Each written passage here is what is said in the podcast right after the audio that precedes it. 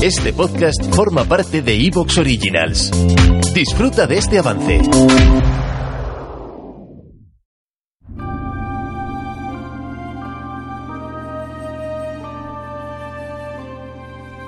Bienvenidos a Antena Historia.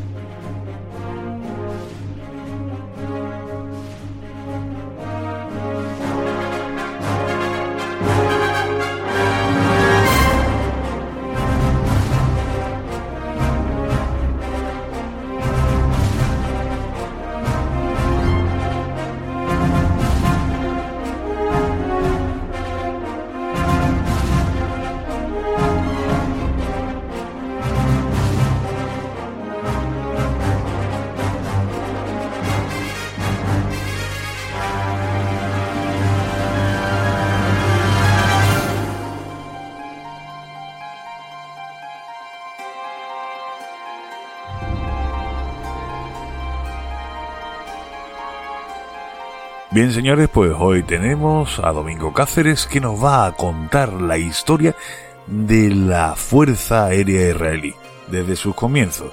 Así que tenemos el tercer capítulo del Escudo de David, nuestra serie sobre las fuerzas de defensa israelíes.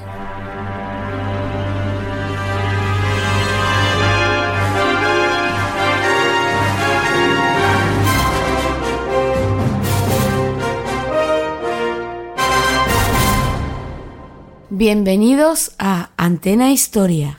La Gran Guerra, la Segunda Guerra Mundial, Corea, Vietnam, la Guerra Fría, pero también Roma, Grecia, Cartago, los pueblos bárbaros. Todo en Antena Historia, tu podcast de historia militar, política y social. Antena Historia, la historia como nunca te la han contado.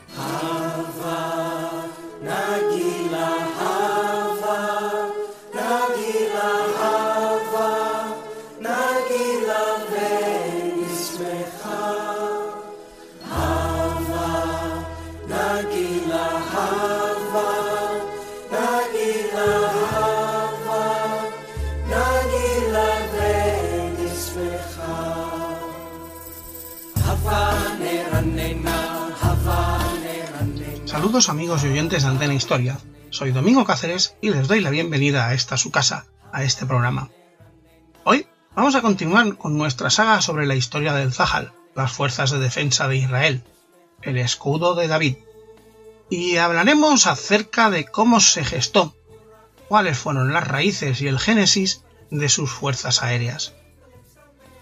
A día de hoy, las fuerzas aéreas israelíes, o Hel Avir, tienen a su disposición los medios aéreos más modernos y eficaces, tanto en aviones como en drones, así como un personal altamente capacitado y profesional de cara a la difícil tarea que supone defender al Estado de Israel tanto dentro como fuera de sus fronteras.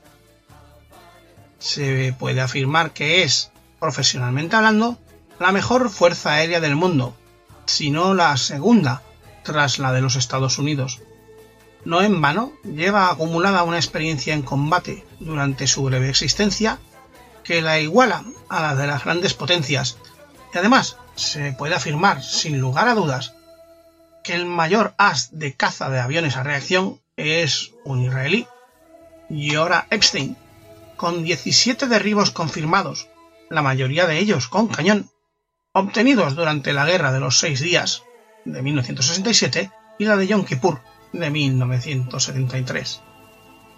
Pero los comienzos de la Fuerza Aérea que hoy dispone del caza más moderno y capaz del mundo, el F-35I Adir, que significa asombroso o poderoso en hebreo, fueron muy difíciles y austeros, y sin el glamour que acompañó al nacimiento de otras muchas fuerzas aéreas, y muy alejada de la imagen de las fuerzas aéreas que asombra, de las fuerzas aéreas que asombraría al mundo con sus acciones en las tres guerras que han marcado la existencia del Estado de Israel.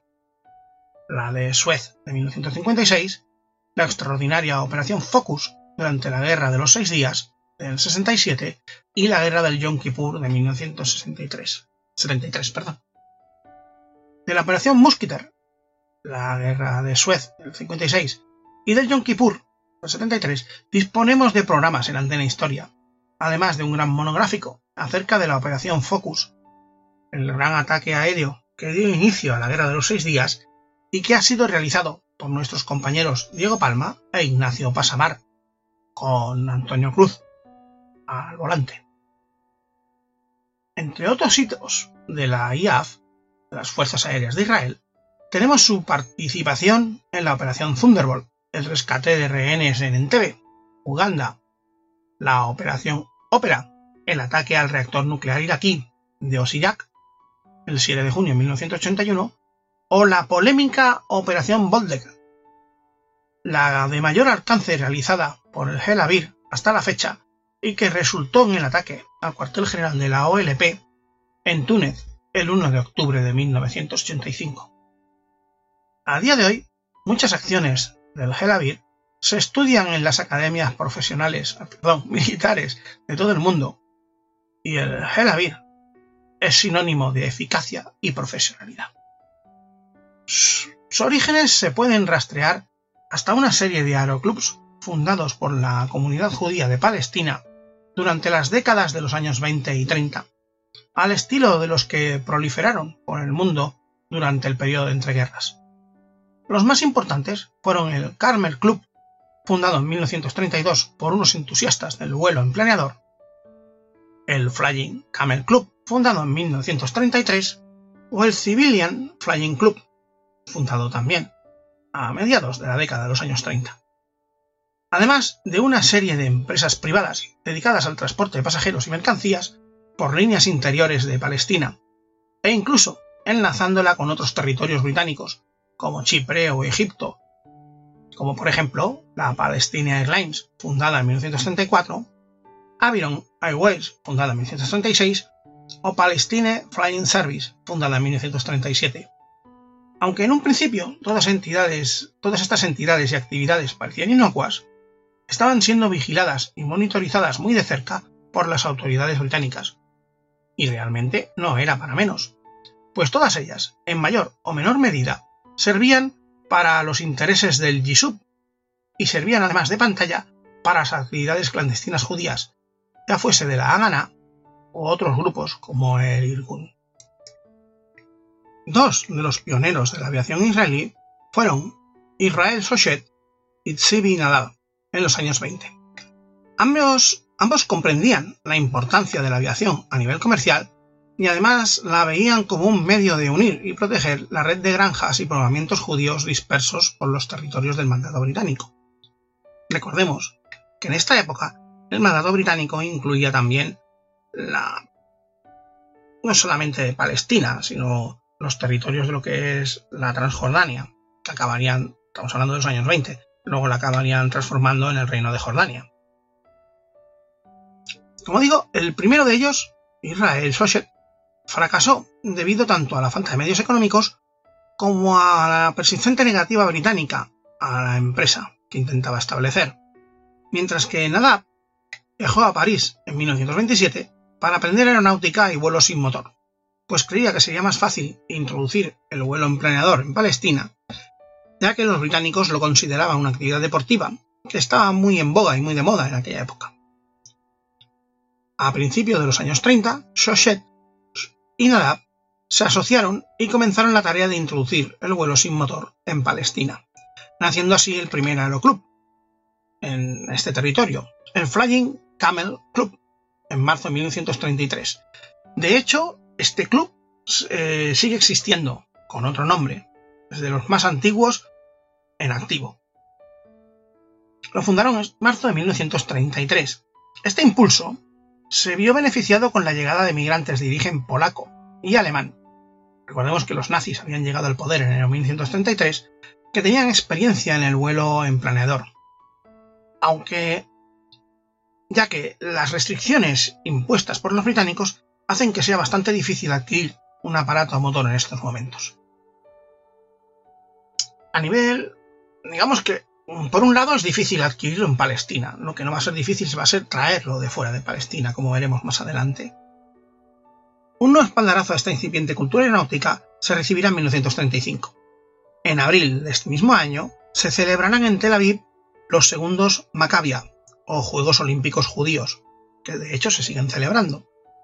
Pues en ellos se incluirán además actividades aéreas de vuelo sin motor, y acude un grupo de judíos con experiencia en planeadores, siendo el más destacado Ernst Rappaport, destacado atleta alemán, veterano condecorado de la Gran Guerra y de hecho uno de los mejores pilotos de planeador de Alemania. Tras los Juegos se quedará en Palestina un grupo de participantes y los dos planeadores que vendrán para hacer las demostraciones y participar en la Maccabia. Los dos planeadores son del tipo Schneider-Gronau. Uno de los que se quedará es Rapaport, que pasará a ser el principal instructor de la escuela de vuelo creada en el Monte del Carmelo en 1935. Además, Rapaport pasará a engrosar las filas de la Haganá, siendo enviado a Polonia en 1937 con la misión de adquirir aviones. De hecho, durante los años 30 se establece una línea directa entre Polonia y Palestina que facilitará